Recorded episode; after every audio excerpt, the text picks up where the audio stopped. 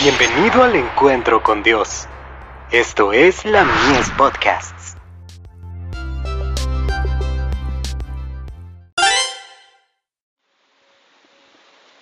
La fe por la cual vivo. El verdadero valor del dinero. Honra a Jehová de tu sustancia, y de las primicias de todos tus frutos, y serán llenas tus trojes con abundancia, y tus lagares rebosarán de mosto. Proverbios 3, versos 9 y 10. Este pasaje de las Escrituras enseña que Dios, como dador de todos nuestros beneficios, tiene derecho sobre ellos, que debiéramos considerar en primer lugar su derecho, y que descansa una bendición especial sobre los que respetan tal derecho. El Señor nos ha impartido el más precioso tesoro del cielo al darnos a Jesús.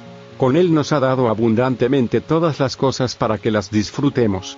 Consejos sobre mayordomía. Página 65. Dios confía recursos a los hombres. Él les da el poder de obtener riquezas. No nos ha sido dado nuestro dinero para que pudiéramos honrarnos y glorificarnos a nosotros mismos. Algunos piensan que solo pertenece al Señor una porción de sus medios.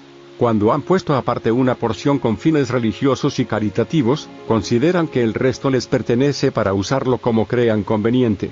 Pero en esto se equivocan. Todo lo que poseemos es del Señor, y somos responsables ante Él, del uso que le demos.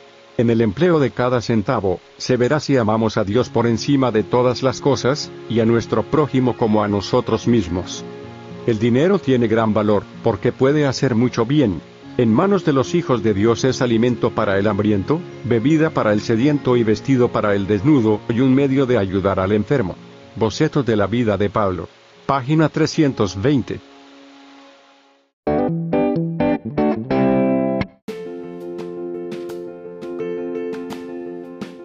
Visítanos en www.ministeriolamies.org para más contenido.